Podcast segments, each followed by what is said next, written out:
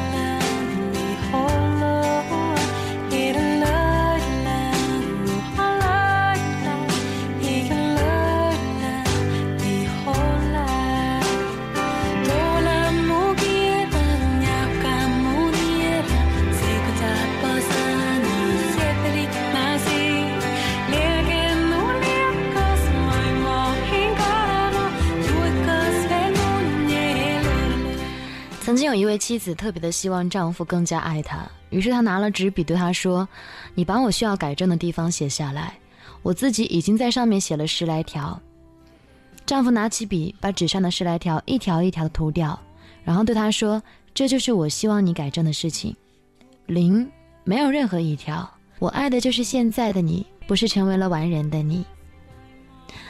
即使世人眼中公认的坏人，应该也有恋爱结婚的权利。”爱情大概就是两个人相爱高于一切。爱情不是学校需要定期考试，不是官场需要曲意逢迎，不是圣人培训班需要仁义礼智信。爱情就是爱情，只是需要爱而已。二十点零六分，这里是一封情书，我是思思。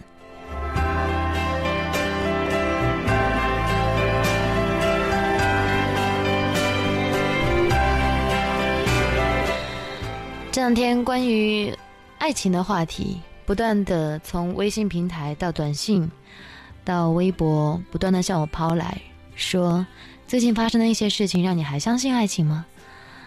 我想，我昨天好像就已经回答过，爱情就是爱情，只是需要爱而已，它就是消除我们内心孤独感的一种良药。在这个世界上，有一个人在乎你，胜过在乎其他任何一个事情。想到他。你就像是冬天坐在火炉旁边，会感觉到温暖、安全和满足。要得到这种感觉，其实很简单，不外乎就是两个人一起做饭，一起散步，一起聊聊天，一起看电视。相守，即是最美的爱情。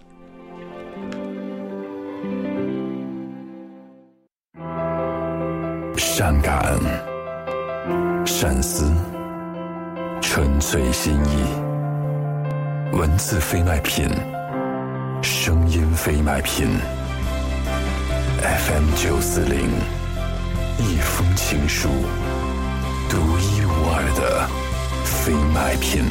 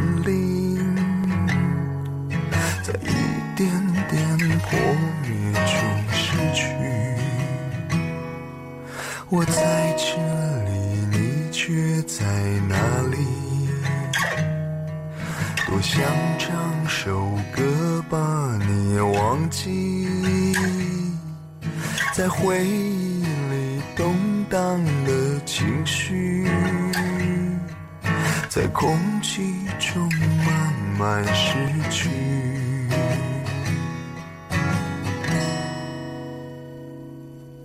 爱情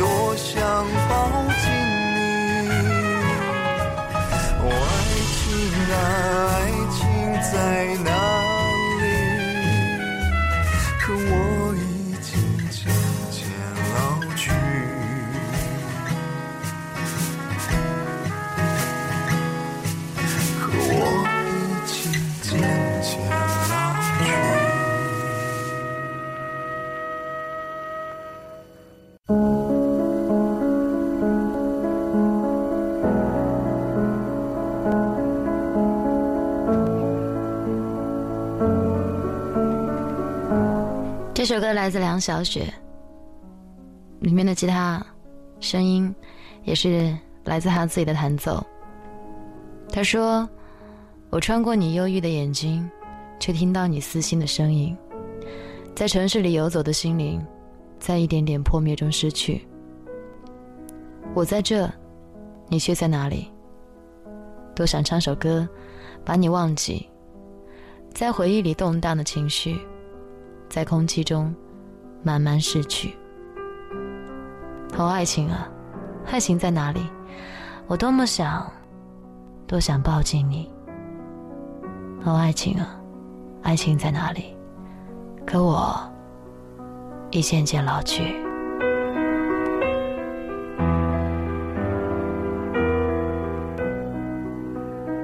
我相信我们不再相遇，可我依然。唱这首歌给你，在放弃中寻找的情绪，在空气中慢慢逝去。哦，爱情啊，爱情在哪里？我多么想，多想抱紧你。哦，爱情啊，爱情在哪里？可我已经渐渐老去。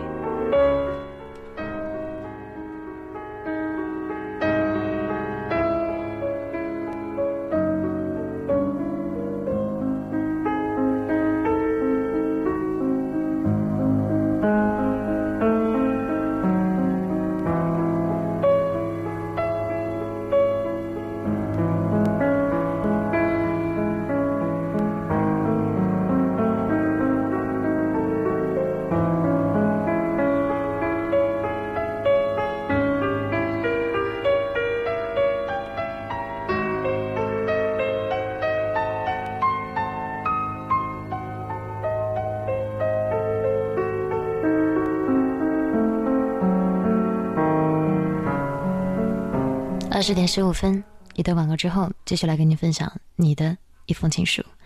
我是思思，稍后再见。您正在收听的是《一封情书》。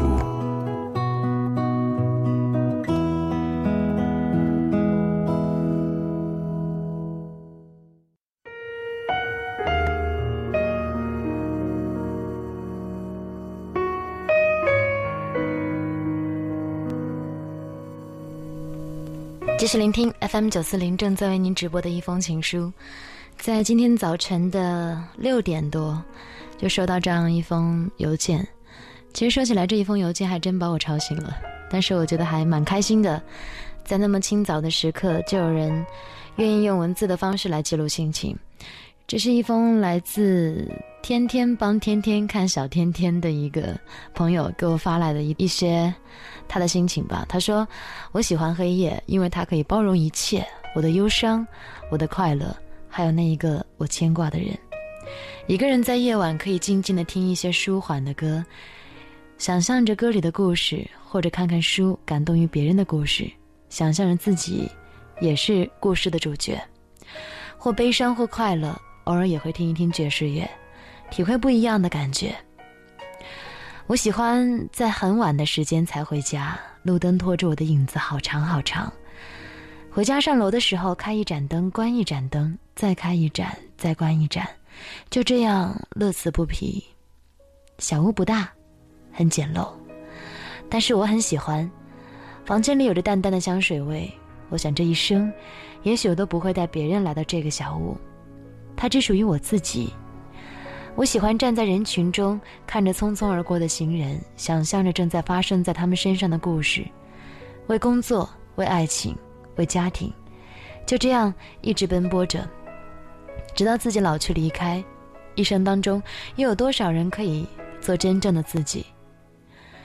小时候，我们因为简单所以快乐；长大了，很多时候快乐都是空虚的。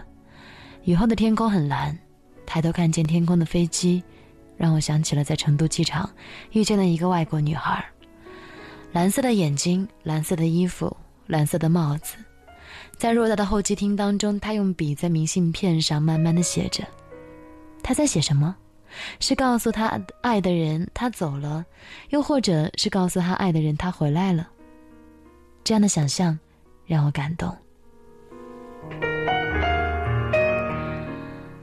又是一个失眠的夜晚，一整晚，听着音乐，听着悲伤。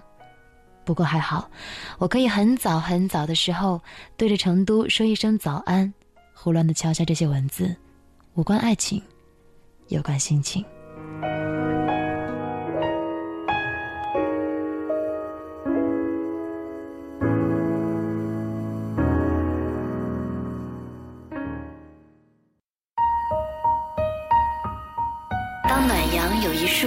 过睫毛，鼻腔怎么感觉痒痒的？我知道，你又要想起我。今夜你会睡得很沉，因为你知道，有人在爱你。一封情书，写给爱着的人。您正在收听的是《一封情书》。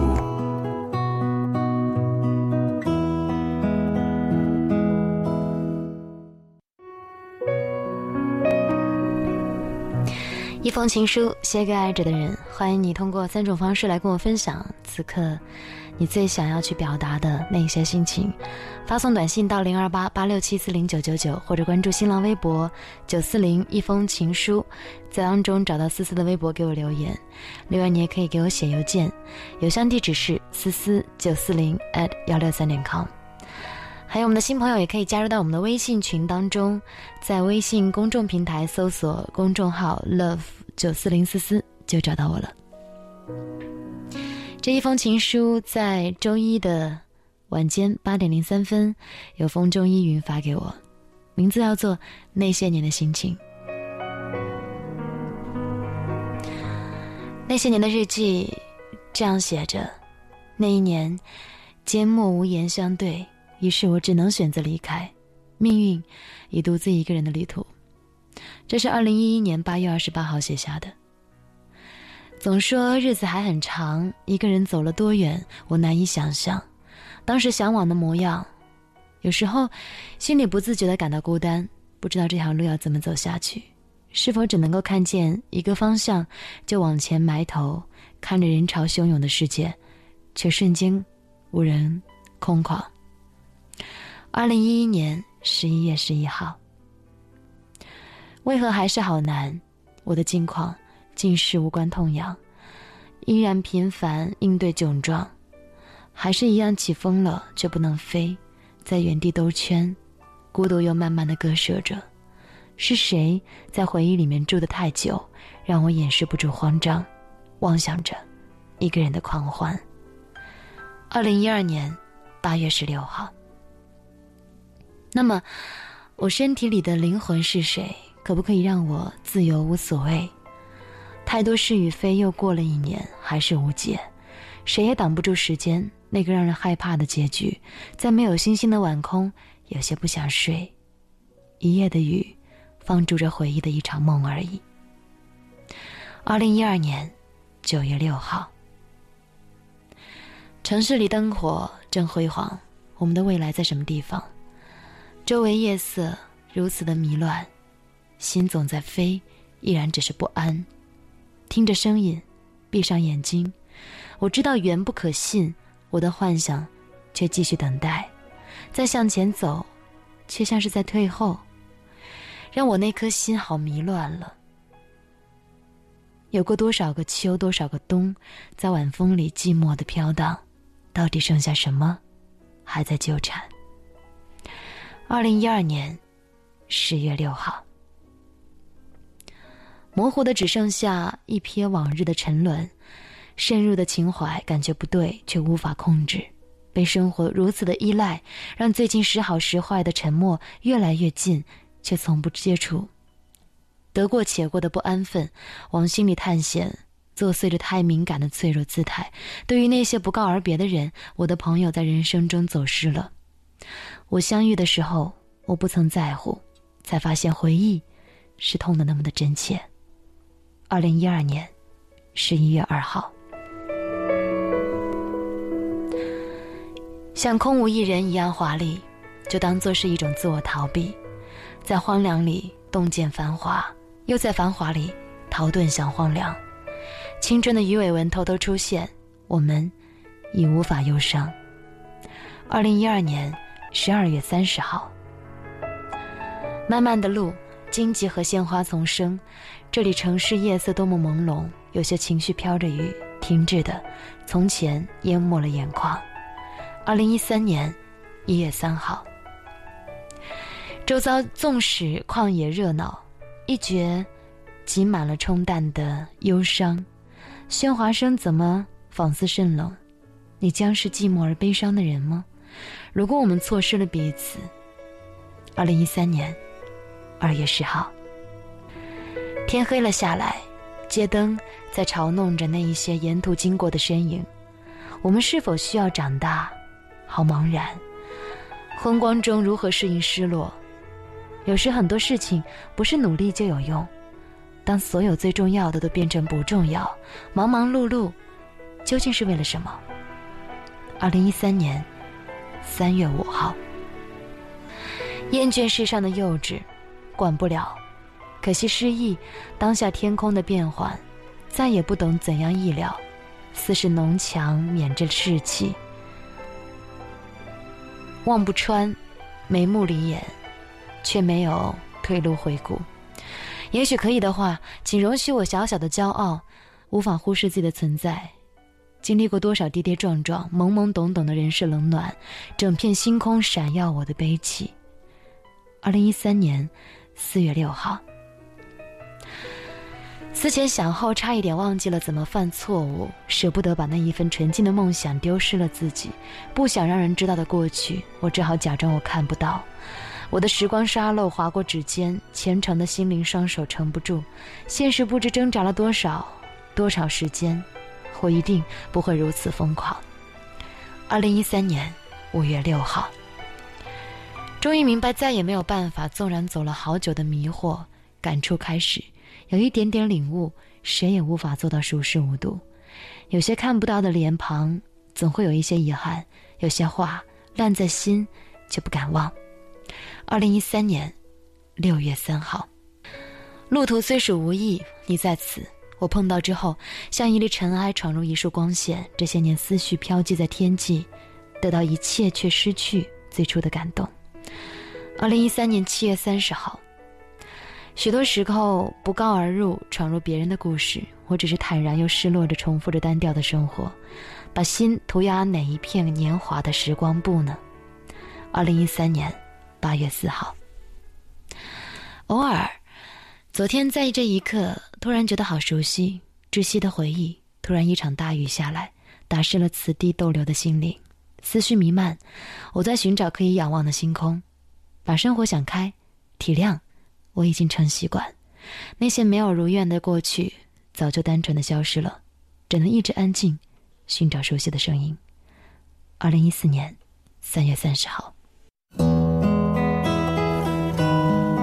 您正在收听的是《一封情书》。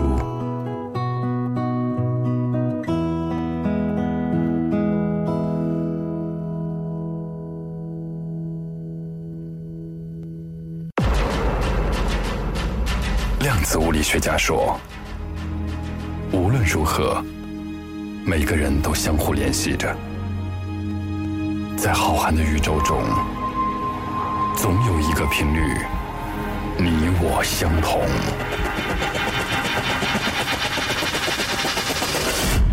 或许我正在经历和你相似的事情，又或者，在这个偌大的世界里，我也想寻找一丝共鸣。给我写信吧，一封情书。写给在乎的人。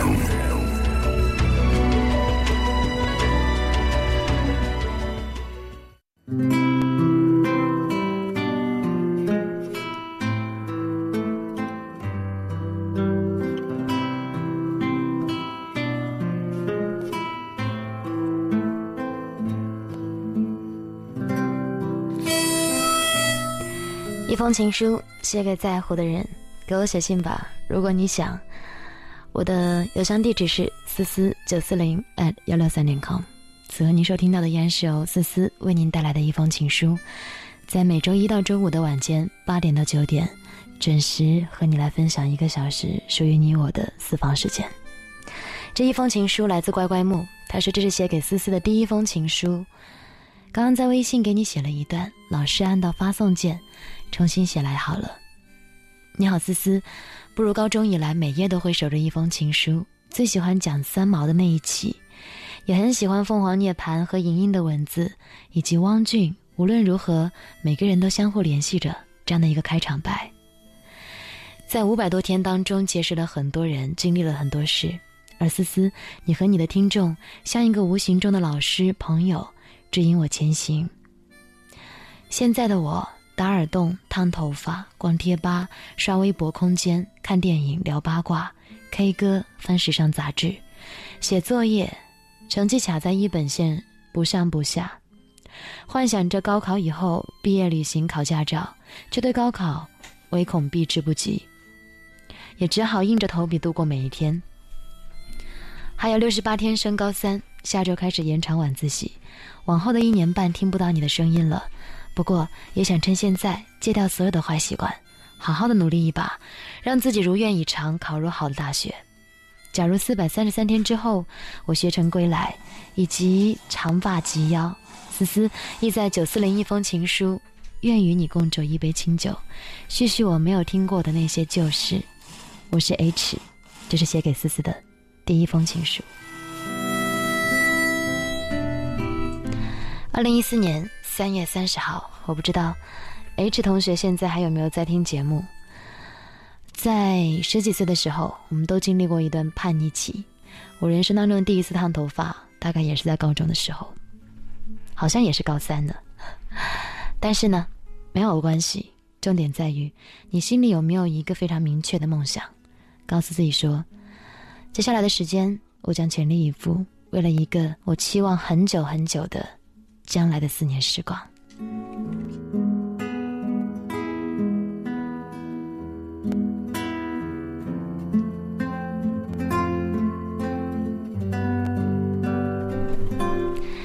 继续聆听 FM 九四零一封情书。今天好像所有的情书，前面这三个小节当中的所有情书都来自情书邮箱。嗯，可能也会有所偏好吧。这是我最喜欢的一个平台。写邮件大概是网络时代最开始的一种交流的一种方式。不知道多少人和我同一个年代的，看过一部非常古老的，呃，中国大陆的第一个偶像剧叫《将爱情进行到底》，当中。刚刚开始的网络时代，他们就是用邮件的方式来联系的。我总觉得，假如我们真的没有办法去用笔和纸来写信，那我最愿意接受的方式就是邮件了。这一封信是来自莹莹的第十三封信，在星期五晚间发给我的。你知道当年的我是怎样在等每天的你的吗？我说到五十岁，同你结婚，这样说，我绝不是赌气，也不是你所谓的历经沧桑、看透人心的愤世嫉俗。事实上，我很清醒，也很真诚。当媒妁之言、父母之命的约束已经解脱，当天长地久、海枯石烂的誓言形同虚设，你同我结与离，本质上已经不受任何外在条件的束缚。爱情和婚姻有了前所未有的自由。同时也受到前所未有的追问和考验。我无心去做轻易的尝试，也无力去做无谓的牺牲。所以我想知道，除了传宗接代的生物使命之外，我们还因为什么而结婚呢？作为男人，从体能、智力到能力，你完全可以优秀到一个人生存。那么你为什么选择同我结婚？因为我同你在一个城市。甚至又恰好在同一个街道、同一家公司上班，所以你可以省却很多来回跑的时间和车费吗？因为你的同事朋友个个成双成对、儿女成群，你眼见着不好回避他人善意而又略带着同情的关怀，还是因为每天早出晚归，你身心憔悴，期望回家有一桌热气腾腾的饭菜等候着？因为穿脏的袜子往床角一扔，第二天就会有人默不出声的拿去洗了；还是因为褶皱的西装，清晨醒来已经鲜亮平整的出现在你的面前；因为你孤独在家的时候有人陪你说话，外出游玩有人为你守房。你只是在享受的同时，无意的送出了一个小小的精子，便有人为你孕育它，用十个月的时间小心翼翼的呵护它，然后痛苦万分的生出它。跟你的姓，还要从此一心魂系它，鞠躬尽瘁，死而后已。而作为女人，我同样要有自己的事业和工作，吃不饱也不至于饿死。我又为什么要同你结婚？因为父母的催促，同事的攀比，逢年过节亲朋好友的暧昧的问候，受不了老板的压迫，可以胆气十足的和他叫板，而不怕被炒鱿鱼。还是说上街有人拎包，马桶坏了不需要四处奔波告知无门，生病受伤有人帮着打幺二零，不至于叫天天不应叫地地不灵。夜深人静听到门外旋转不定的脚步声，不至于吓得缩在床角彻夜不眠。上下班的路上看着人家拖家带口，可以理直气壮抬头挺胸的掠过，还是在夜阑孤寂的时候，更可以心安理得的。对你纠缠不休呢。如果仅仅是这样，我没有必要现在结婚。我们以后会遇到更多、更好、更体贴、更细致入微的诱惑。物质的相依，在年轻的时候还不能成为维系我们婚姻的坚不可摧的纽带。只是当一栋别墅就可以换取一个女子最美丽的青春年华，一个存折就可以让陈世美死而复生、生生不已的时候，我们已经难以辨别什么是爱情，什么不是。爱情不是贫穷，爱情不是虚荣，爱情也不仅仅是需要。当一些人为了结婚而离婚，另一些人又在离婚后继续结婚的时候，我们又怎么样去分辨什么是爱情，什么是婚姻？如果爱情纯粹是和自己的感情有关，那么我陪你一起坚守，一起享受时间赋予我们信任和自律，以及信任和自律带给我们的爱和幸福。如果爱情还和生活和别人有关，那么，我给你反悔的机会，也给自己的心灵留下一条退路。您正在收听的是《一封情书》。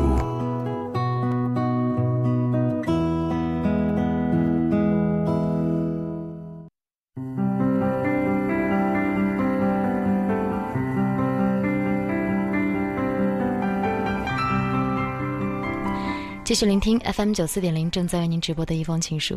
刚刚那一封情书是莹莹写给他的第十三封信。嗯，说起来这一封信呢，是在上周五的时候发给我的。我倒觉得这两天去聊一聊这个话题，也算是很应景。他说：“一纸婚书不是铜墙铁壁，所在城市里的人想出来，依然可以畅通无阻。这种防君子不防小人的驱设，我们不需要拿来欺骗彼此。不确定。”不唯一，我们来去自由，可是我们依然选择在一起，紧紧相依。到五十岁，我同你结婚，不论疾病、痛苦、灾难、困厄，我都陪你一起度过，不再不甘，不再反悔，因为年龄给予我们威胁，让我们渐渐明白，生死契阔，与子成悦，执子之手，与子偕老。除了纯粹的相爱，或许还有这样的理由。相依为命，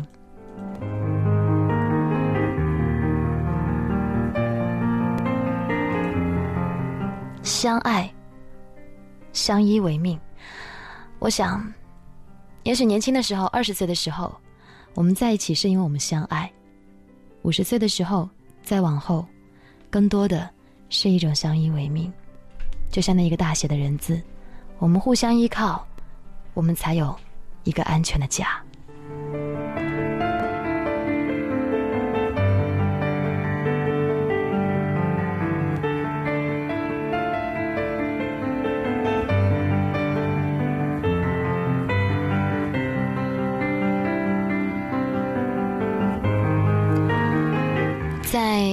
微博私信上看到一个老朋友 Valina 朱，他给我发来的私信情书，他说：“思思，我回来了，你还好吗？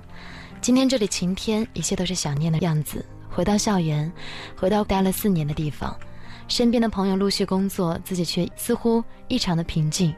工作社会仿佛还是很远的话题，虽然也清楚应该独立撑起那一片天了。”忽然开始想谈一场恋爱了，去看看那个时候的自己又是怎样的令人欢喜，去看看梦境里模糊的身影是否一切都好。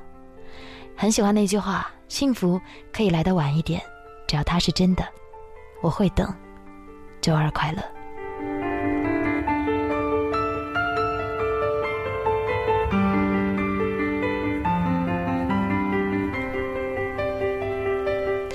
哔哩吧啦，在微信平台上告诉我说，昨天闺蜜生日，原本是想在电台里给她一个惊喜，我还把录节目录了音，可是呢，又怪我的怪脾气，一点小事又闹得大家不高兴，也没告诉她我想怎样，我只想在自己的身上找原因，想改掉，我快要疯掉了，很不喜欢这样的自己，自从高二下学期开始就这样了，好烦哦，我该怎么办？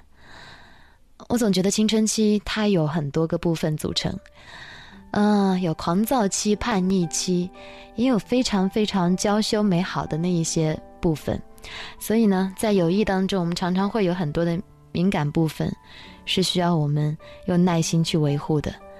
可偏偏在这样的一个年纪，脾气差到极致的地步，又会对友谊珍视到了一种极致，所以呢，我们才常常会去纠结。那你现在跟我讲这个话题的时候，我可能给你的回馈就是，珍惜，珍惜你现在的脾气，和你现在这样的一种心情。也许将来你的烦恼不再是为什么那个人，那个我曾经的好朋友，他现在不理解我，为什么我让他生气了，而是还有别的很复杂的那东西了。还要珍惜什么？珍惜这一种简单的、简单的友谊，哪怕有的时候对方是真的很无理取闹。我总觉得，当初如果我十五岁的时候，有厚着脸皮去承认自己的每一个错误，去挽回每一段友谊，也许我现在会幸福很多。多云转晴，他说，第二次给你发微信，只是想到了两年前的这一天，我掏出真情，放下所有的骄傲，向他表白了。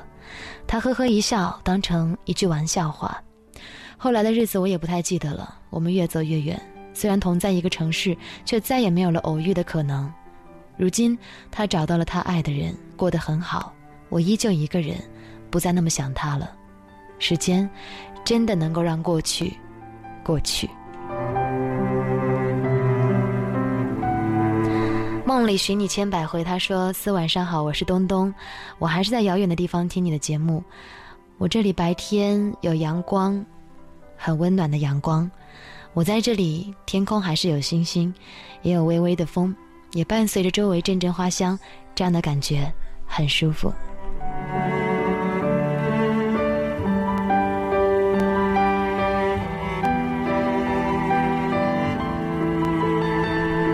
红，这是写给爱人的一封信。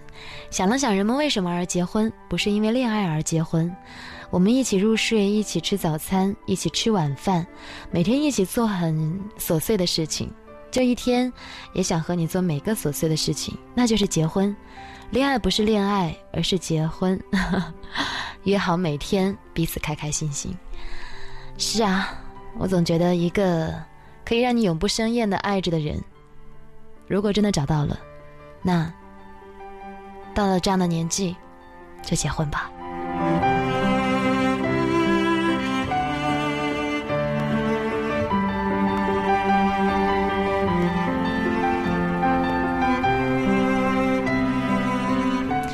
五零六三，他说第一次认真扎辫子是多年前参加香奈儿的首席设计师拉格菲尔德在成都的时装发布会时候的演出。虽然我展示的是服装不多，但受到了客户和其他模特的一致好评。想起来还是让人高兴。如今快三十的男生已经没有了留长发的激情。啊，写给青春的一封情书吗？五零六三，他说我也想像那一个 H 同学一样奋斗 N 天，然后顺利通过考试。跨境到国外读博的旅程，加油哦！一直都认为读完硕士之后，依然有勇气继续读博士的人，都是我一直一直特别佩服的人。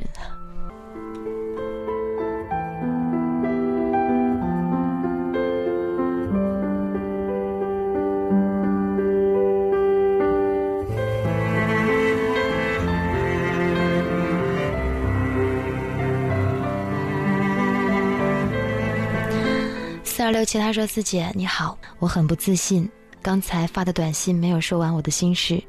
我得了一种慢性疾病，小时候读书不行，没有考上大学，只是一个自考大专。现在二十三岁了，可没有工作，只是在打临时工。我很想考进事业单位，可是专业又不对口，而且自己又是民办学校出来的，条件可能不太允许，好迷茫哦，不知道该不该为此而努力。现在不知道自己的人生下一步在哪里。”我想说，不论我们因为什么原因，也许现在跟同龄的孩子不在同样的水平上，但是有一件事情是非常非常重要的，就是我们心里要非常清楚的知道，我想要过一个什么样的生活，我将来想成为一个什么样的自己。有很多比你命运更悲惨的人，但他们并没有就此放弃。所以，要不要坚持，在于你有没有想好。你将来要做一个什么样的人？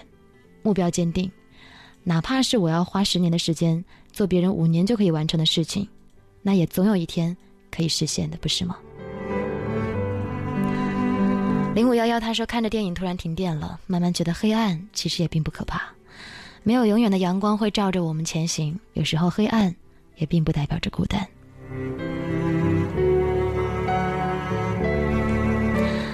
六七三六。啊，这条短信他发了很多很多遍。他说：“四姐你好，我很喜欢我的一个朋友，但他已经有了男朋友，我该去表白吗？我怕表白了，朋友都没得做了。”嗯，你说的是对的。按道理来讲，你是不应该表白的。你自己心里是非常非常的清楚。有的时候是不排除我们可能会爱上一些不该爱的人，但是人之所以为人，是因为我们有很多社会的约束。人是懂得责任的，懂得尊重的。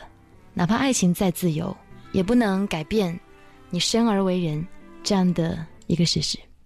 感谢你两个小时的陪伴，一封情书，明晚再见。稍后的时间，您将听到的是由佳佳为您带来的财富音乐点点情。